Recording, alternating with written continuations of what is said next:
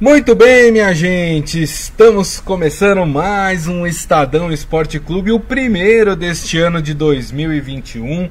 Hoje, dia 4 de janeiro, é, voltamos com tudo. Primeiramente, desejar a todos vocês um bom ano, um ano melhor do que foi 2020, né? Foi um ano de muito perrengue para todos nós, né?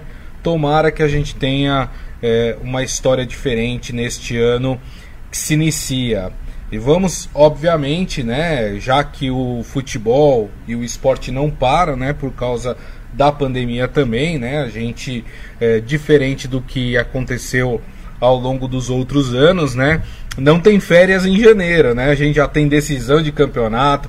Essa semana mesmo tem semifinal de Libertadores, tem rodada decisiva do Campeonato Brasileiro, enfim, tem um monte de assuntos para a gente debater no programa de hoje. E quem está aqui ao meu lado, ó, Estão vendo? É ele, Rafael Ramos, que está de volta aqui no programa. Seja bem-vindo, Rafa. Um bom início de ano para você. Boa tarde, Grisa. Boa tarde, amigos internautas. É um prazer estar aqui nessa reabertura né, do programa, temporada 2021. É, com uma sensação né, de que ainda não saímos de 2020, é. É, porque a pandemia continua aí, o vírus continua é, entre nós e os campeonatos é, não pararam. A gente ainda tem aí campeonatos que foram iniciados em 2020 para serem encerrados em 2021.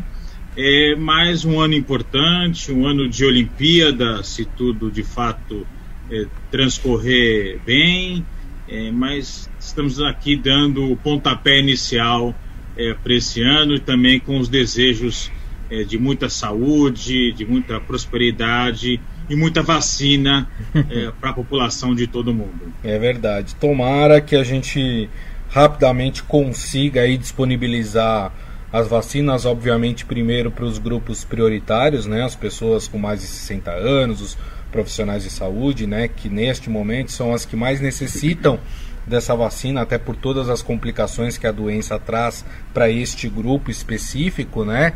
E claro que pelo menos, eu pelo menos espero assim, que até a metade do ano ali todo mundo consiga ser vacinado e que a Covid-19 seja só uma página triste da nossa história que nós vamos conseguir virar, né? É o meu desejo para esse 2021. Palma Polese já está aqui com a gente também, falando tomara que o ano seja mais leve e suave, que tenhamos vacinas aprovadas para salvar nossas eh, e tantas outras vidas. É isso aí, muito bem. Bom, muita coisa aconteceu, né? Enquanto nós tiramos aí duas semaninhas é, de folga, né? A gente teve a eliminação de São Paulo na Copa do Brasil, né? A Copa do Brasil que terá a final entre Grêmio e Palmeiras, né?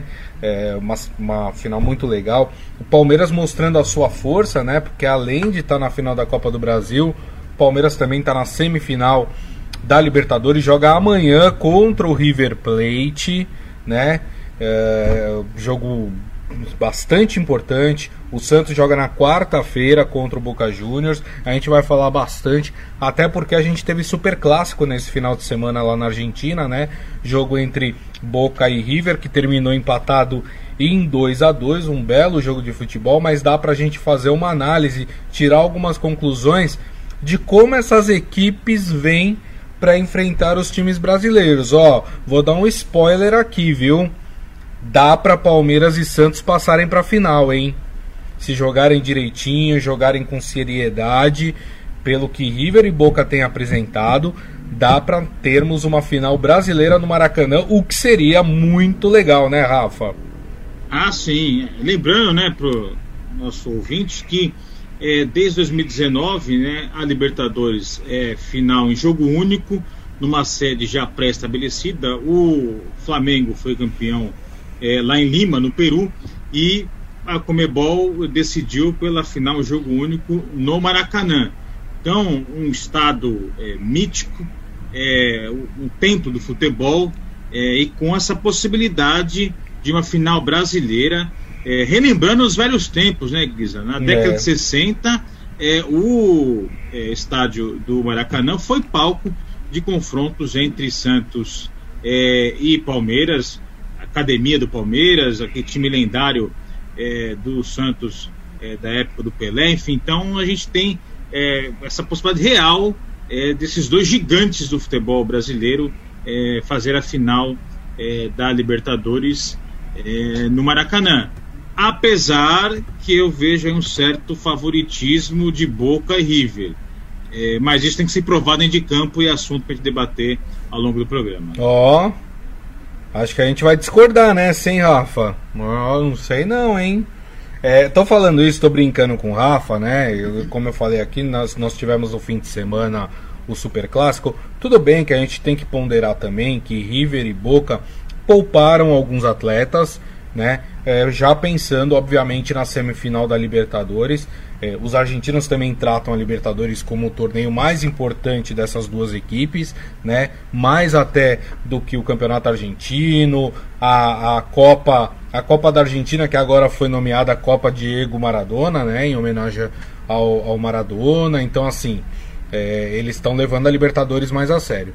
Mas pelo que eu tenho visto, River e Boca jogando na Libertadores e o que eu vi do jogo lá do Super Clássico, Rafa, é, a minha concepção é que se o Santos, é, por exemplo, o Santos fizer o jogo que fez contra o Grêmio na Libertadores e o Palmeiras aí tiver o seu jogo também muito bem estabelecido ali dentro de campo, eu acho que, que dá para Santos e Palmeiras passarem aí para a final da Libertadores.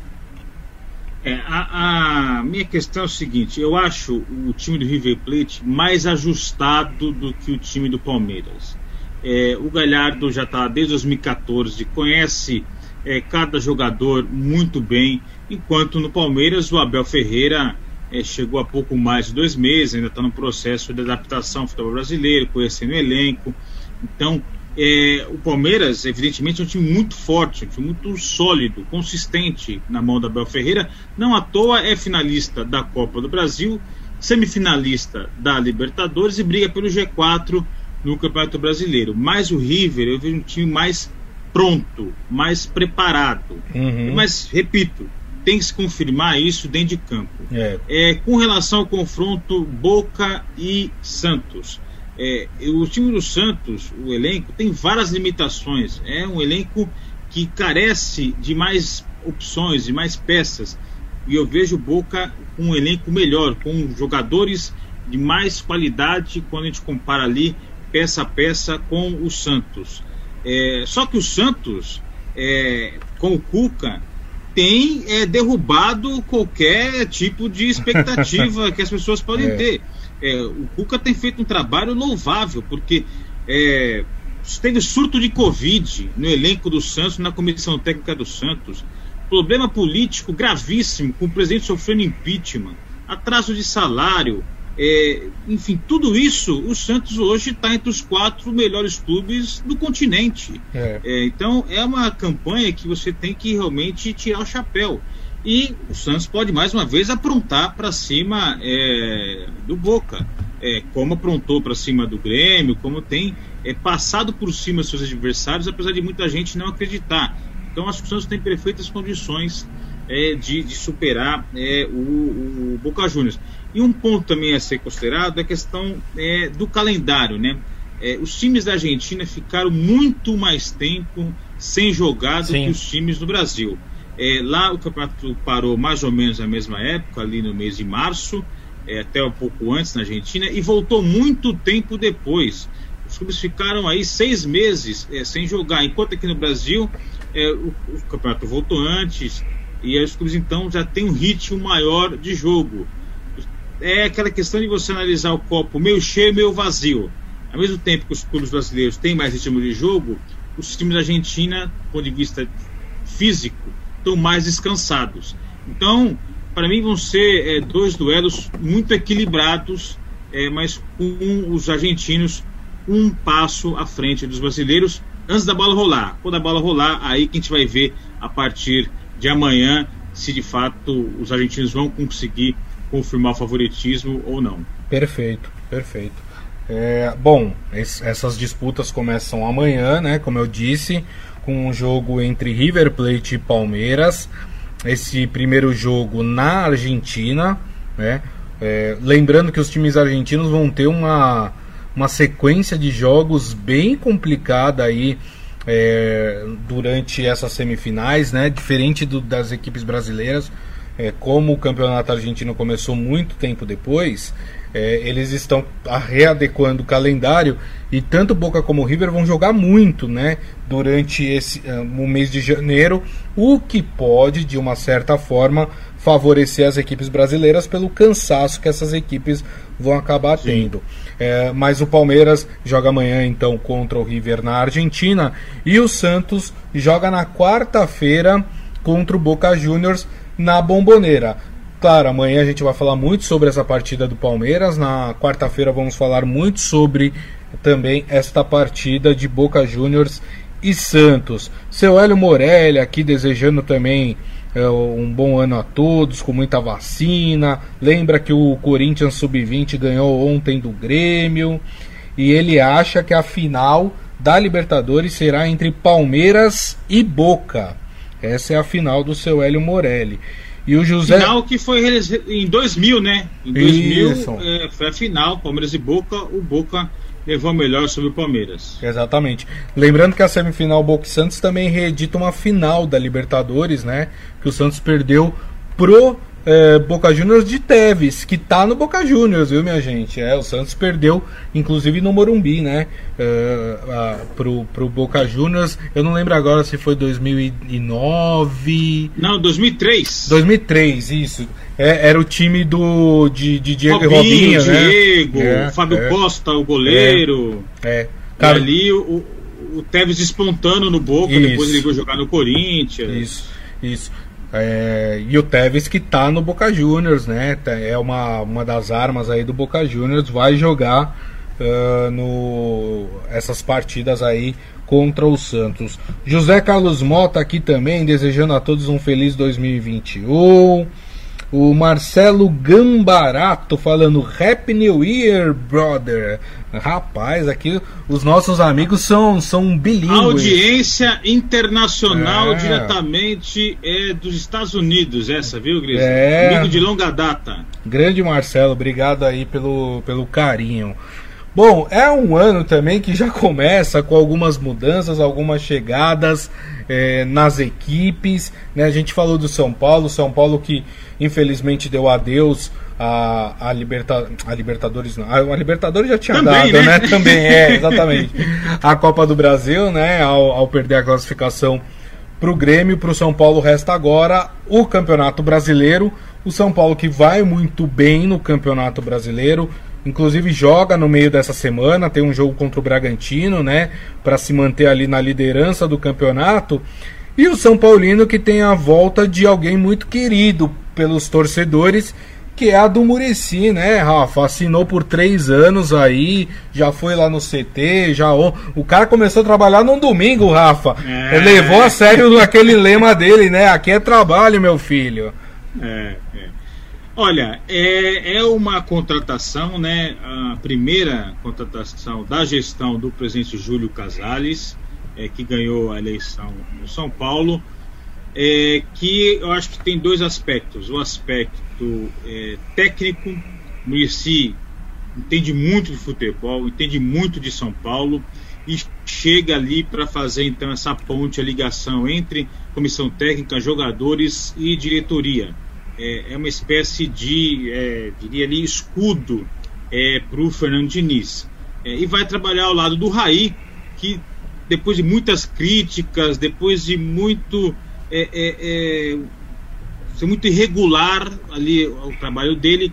Agora parece que tem um prumo ali o trabalho é, do Raí como gestor no São Paulo. Vai atuar em dobradinha com o, o Muricy Ramalho, pelo menos até o fim do Campeonato Brasileiro, agora no mês de dezembro. E outro aspecto é o marketing, né? É, o Júlio Casais iniciar a sua gestão trazendo o Muricy Ramalho é, tem um impacto grande Verdade. Na, na torcida.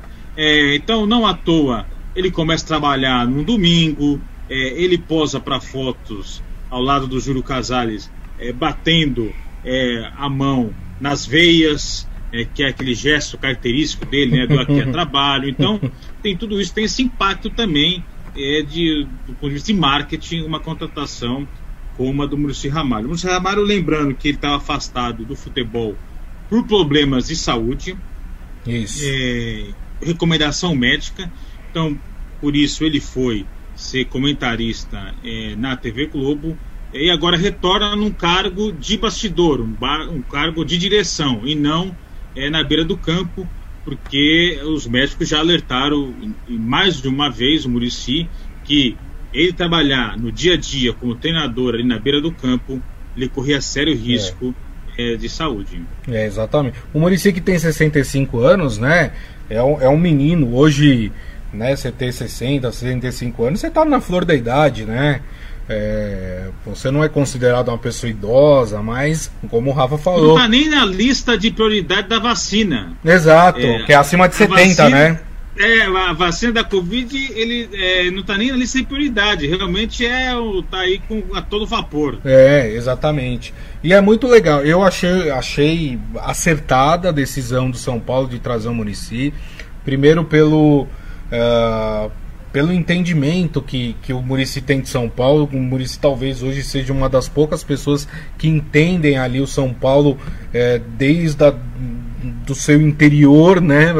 E, e, sabe como as coisas funcionam lá e tem todo esse carinho da torcida, né? Então é um cara que pode trazer muito para o São Paulo e pode contribuir muito para a evolução do Fernando Diniz, né? Como treinador. Né? A gente às vezes fala que o Fernando Diniz é meio teimoso para algumas coisas, que o Fernando Diniz às vezes não abre mão de coisas que a gente assistindo o São Paulo jogar vê que não dá certo. Talvez uma pessoa do calibre do Murici ali próximo a ele, né, Rafa, possa também Sim. abrir um pouco os olhos do Fernando Diniz, né? Não, é, é um profissional super experiente que tem muito a contribuir para o São Paulo. O Diniz hoje é um técnico muito melhor do que aquele que chegou ao São Paulo há, há mais de um ano. Ele evoluiu demais o trabalho dele é, e só tem a crescer trabalhando ao lado de um profissional como o Murici, que é tem uma bagagem diferente, por exemplo, do Raí. O Raí é questionável como ídolo de São Paulo, um jogador excepcional, é, mas é, a vivência ali de gestor, a vivência dentro de campo, o Raí não tem tanto assim.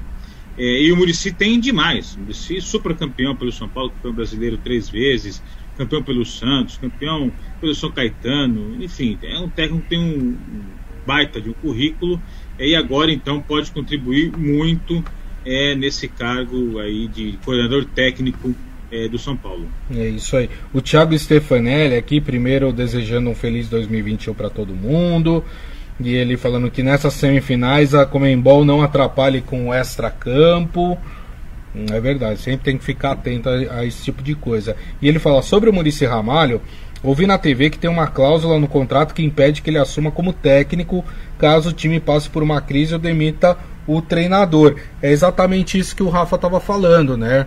O, o Murici, por mais de, de uma vez, já disse que não volta a ser técnico de futebol, inclusive porque é, é, uma recomendação médica. O Rafa lembrou bem, né? Ele tem um problema de saúde, ele não pode passar por grandes estresses. É, porque isso pode agravar um quadro aí, ele pode ter um problema sério de saúde. Então, obviamente, né, Rafa, que é, a partir do momento que ele resolve aceitar esse desafio que São Paulo propôs para ele, ele tem que deixar claro ali que ele não pode ser treinador, que ele não quer ser treinador, uh, eh, para que as coisas não se confundam, né? Não, e até para evitar qualquer tipo de especulação. Porque a gente conhece muito bem o futebol, né, Guisa?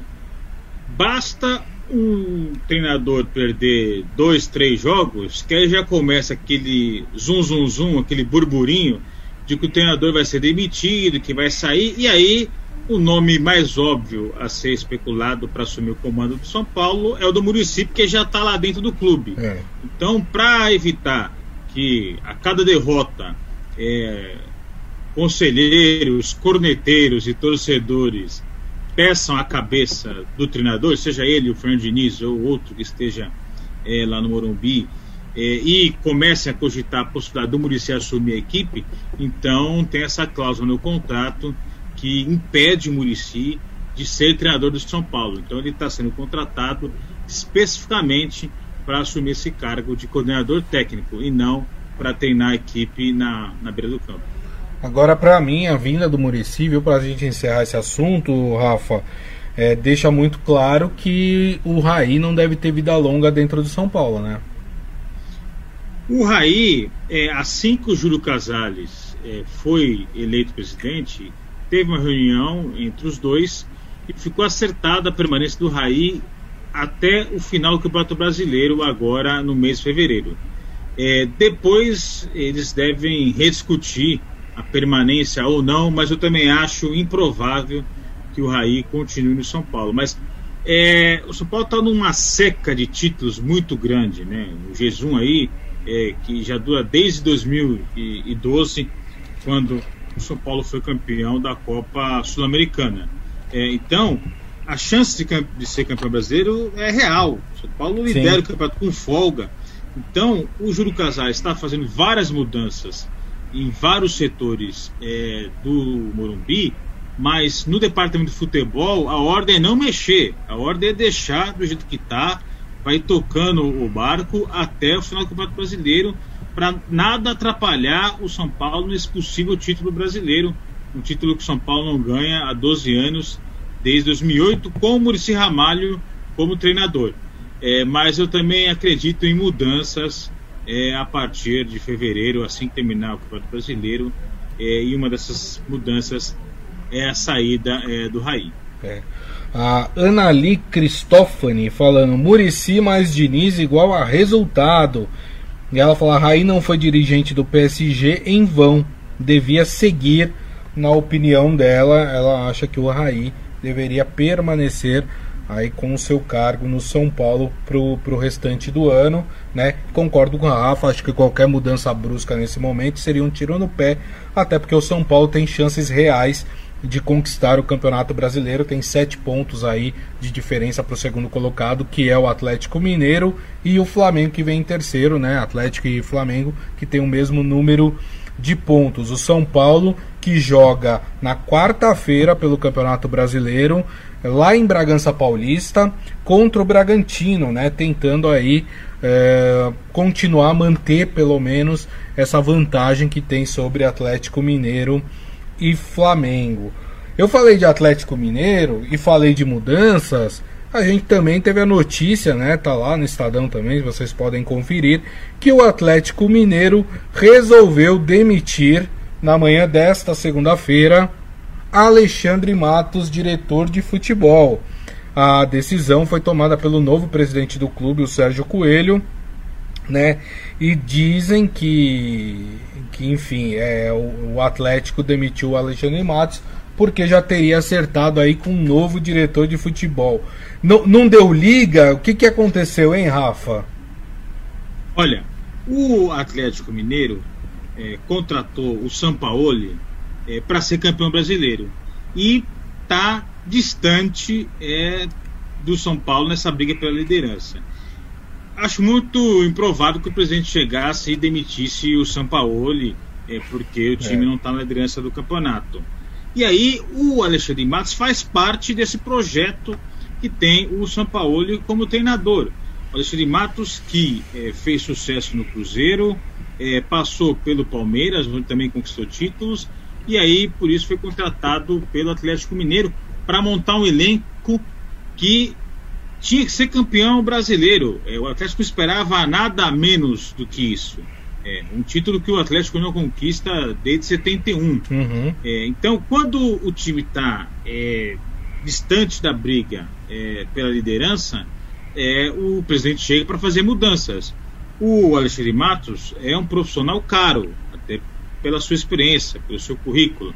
É, um profissional que contrata muito. É, e o Atlético já não tem mais tanto dinheiro para contratar tanto assim como antes. Então, por isso, essa saída dele é do Cruzeiro.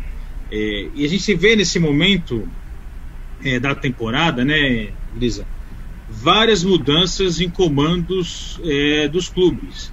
É, a gente teve aí, o, acabamos de falar aqui do Murici Ramalho, uhum. o Alexandre Matos saindo é, do Atlético Mineiro, o Vasco contratando Alexandre Pássaro, que era dirigente do Isso. São Paulo. E o Luxemburgo, tá né? O Luxemburgo, mas eu falo de cargos diretivos. Sim, né? sim, sim. Então, Alexandre Pássaro indo para o Vasco, é, o Cruzeiro, o, o, Corinthians, com hoje a posse do presidente do William Monteiro Alves, também vai ter mudanças no seu departamento de futebol. Então, o, também tiver uma movimentação entre os executivos, entre os dirigentes é, nesse momento de temporada, que a gente também tem troca na presidência de vários clubes. É, e pela primeira vez, né, está acontecendo é, é, mudanças de, de gestões dentro dos clubes brasileiros com o campeonato rolando, com os campeonatos Sim. rolando, né? Porque é, vamos lembrar que as eleições do, dos clubes acontecem no final do ano exatamente para que o novo presidente, a nova diretoria ou a mesma diretoria, enfim, se for no caso de uma reeleição, é, inicie um novo trabalho já a partir de 1 de janeiro, quando há um recesso aí no calendário é, das competições brasileiras. Né? Com a pandemia isso não aconteceu. Então, é, os dirigentes estão entrando aí nas equipes, né? Estão trocando pneu com o carro andando, né, Rafa? Sim, sim. é, é um calendário totalmente atípico. Quem diria, é, Grisa, que estaríamos aqui no dia 4 de janeiro é, falando sobre semifinal de Libertadores. É. Falando de reta final de Campeonato Brasileiro, final, final de, de, Copa, Copa, do Brasil. Do Brasil. É. é. um calendário totalmente atípico por causa é, da pandemia. É, o campeonato não parou é, nas festas de fim de ano aí, né? Natal, Ano Novo, é, porque a gente está com uma pandemia aí, em meio a uma pandemia. É. Então, é, o calendário das eleições dos clubes não foi alterado. É, tivemos as eleições é, no segundo semestre é, do ano passado, com as posses é, desses dirigentes ocorrendo agora no início do ano. Então, por isso, essa série de mudanças que a gente vem acompanhando, sobretudo nos clubes da Série A do brasileiro. É isso. Bom, queria encerrar o nosso programa de hoje, né, o nosso primeiro programa do ano, com uma com uma a notícia que está lá no nosso portal estadão.com.br, muito bacana, né, é, em termos de diversidade. Né, a FIFA né, é, seleciona uma árbitra brasileira, a Edna Alves, para o Mundial de Clubes no Catar. Tem mais essa, viu, minha gente? Tem o Mundial de Clubes, viu, lá no Catar. Né? O Brasil ainda tem chances de disputar né? Ou Palmeiras ou Santos, né? Podem ser o, o, o representante é, não só brasileiro, mas sul-americano, né? É, nesta neste mundial do Catar que ocorre em fevereiro, né? É, então tem mais essa ainda para os clubes aí, mais para Palmeiras e Santos, caso vençam a Libertadores pela frente, mais um campeonato pela frente. E aí a FIFA resolveu aí é, é, selecionar né, a árbitra é, paranaense Edna Alves Batista né, como, como árbitra. E também temos a catarinense Neuza Bach no posto de assistente. Né? A FIFA selecionou para o torneio sete árbitros de campo e 12 assistentes, além de outros sete árbitros de vídeo para uh, a operação do VAR. Muito legal. Ah, o Mundial do Catar acontece do dia 1 ao dia 11 de fevereiro, tá, gente? É, para quem gosta de acompanhar, eu independente se tiver time brasileiro ou não, eu gosto muito do Mundial, então obviamente vou acompanhar. Mas é uma notícia, né, Rafa, muito bacana, né? Essa inclusão. Finalmente a gente está partindo de fato para um programa de inclusão né? É, e ter uma árbitra brasileira apitando um torneio tão importante como o Mundial de Clubes, né? É, é para a representatividade das mulheres no futebol é gigantesco, né? Olha, Grisa, passo a passo as mulheres vêm que, quebrando barreiras é, no mundo do futebol e essa é mais uma quebrada aí pela Edna. Então, uma mulher que vai apitar pela primeira vez um torneio masculino profissional organizado pela FIFA. É, antes, mulheres já tinham apitado partidas apenas do Mundial Sub-17, mas agora está falando um torneio profissional mundial de clubes. É, a Edna vem quebrando barreiras é, no mundo do futebol. É, ela, em 2019, por exemplo, ela apitou o jogo do Campeonato é, Brasileiro. Foi a primeira mulher em 14 anos a apitar uma partida da Série A. É, a última havia sido a Silva Regina, isso lá em 2005. Uhum. Desde então ela já apitou aí mais de 10 partidas é, da Série do Campeonato Brasileiro. Então, é, é no mundo onde a gente vê é, que é, cada vez tem que ser mais igual. É, as mulheres já conquistaram isso dentro da CBF ao igualar as diárias pagas entre homens e mulheres, é uma conquista do futebol feminino. A gente teve é, a Copa do Mundo é, feminina em 2019, sucesso absoluto é, de público e, e de audiência né, na França. Então, era uma barreira que tinha que ser é, derrubada e, felizmente, foi derrubada por uma brasileira, a Edna, que faça um bom trabalho nesse Mundial lá no Catar. É, e lembrando que a gente já teve uma visibilidade muito legal para os campeonatos femininos no Brasil o ano passado, né? Provavelmente esse ano também vamos continuar a ter, né? Me parece que é algo que está sendo muito bem organizado nesse sentido, né? Na questão da visibilidade. Tem a chegada da Pia, né? Para treinar a seleção é, brasileira feminina, que também é é, um, um, um, próximo passo para evolução do futebol feminino, né? Sim. Então, é, tomara que essa onda, né, é, venha para ficar de fato, né, e que a gente tenha uma evolução cada vez maior do futebol feminino, não apenas no Brasil, mas também no mundo, né? É, no futebol, em qualquer área da sociedade, do mercado de trabalho, o que tem que, tem que ser analisado é a competência, é a capacidade que aquela pessoa tem para exercer aquela função.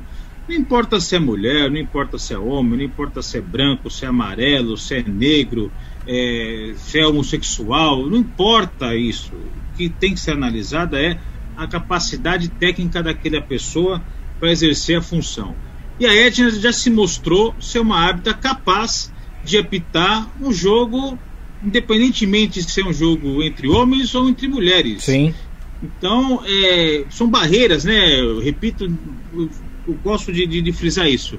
São barreiras que estão sendo quebradas. Estamos aqui em 2021, é, um avanço da sociedade brasileira e o futebol ainda era ali é, um, um local onde tinha certo preconceito, mas que passo a passo as mulheres estão conquistando seus espaços por merecimento e não por questão de gênero ou qualquer outra é, qualquer outro aspecto.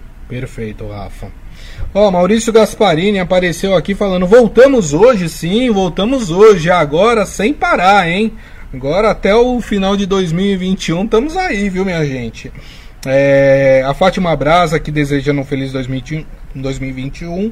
O próprio Maurício aqui também desejando um bom ano para mim, para o Rafa, Obrigado. E perguntando cadê o Morelli. Morelli tá de folga, viu, minha gente? Morelli tá tirando umas férias atrasadas aí que ele tinha, né? Vai ficar aí até o dia 19. Até dia 19 temos Rafael Ramos aqui com a gente, viu, turma? A gente vai falar bastante aí é, sobre o que vai acontecer aí nesse mês de janeiro, que é um mês de janeiro muito agitado, viu? Vamos ter muita coisa nesse mês de janeiro. Ah, só lembrando para quem não não está sabendo ainda, né? É, e para quem gosta do torneio, não teremos a Copa São Paulo de Futebol Júnior esse ano, né? Que, que começava agora, né? Já, né? Primeira semana de janeiro Sim. já estava já estava tendo jogos, tudo. Isso tudo, claro, por causa da pandemia. É muito complicado, são muitos times, né? Acho que o ano passado eram mais de 80 clubes que disputavam a Copa São Paulo. Quer dizer, a logística ficaria muito complicada no meio de uma pandemia, então a Federação Paulista de Futebol, que é quem organiza esse torneio, resolveu por não realizar esse ano a Copa São Paulo de Futebol Júniors. Muito bem, minha gente, e assim nós encerramos o primeiro Estadão Esporte Clube do ano. Queria agradecer mais uma vez a presença do Rafa. Muito obrigado, viu, Rafa? Até amanhã. Foi um prazer estar aqui com, com vocês e amanhã tem mais Estadão Esporte Clube. É isso aí. Queria agradecer a todos vocês. Muito obrigado. audiência muito bacana. As mensagens de carinho, os desejos de um bom ano. Muito obrigado, viu? Estaremos juntos sempre com vocês. Mais um ano aí, todos juntos. Torcendo para que todos com muita saúde, que todos consigam ser vacinados e que a gente passe por esse momento é, difícil que nós vivemos aí na história da humanidade. Gente, mais uma vez, desejo a todos vocês um bom ano. Lembrando que daqui a pouco, ó, nosso podcast também volta do Estadão Esporte Clube, hein? Daqui a pouco tem um podcast publicado para vocês, onde vocês podem ouvir ou baixar um aplicativo de streaming da sua preferência. E amanhã, uma da tarde, estaremos de volta aqui com o Estadão Esporte Clube no Facebook, facebook.com barra Estadão Esporte. Grande abraço a todos. Tchau!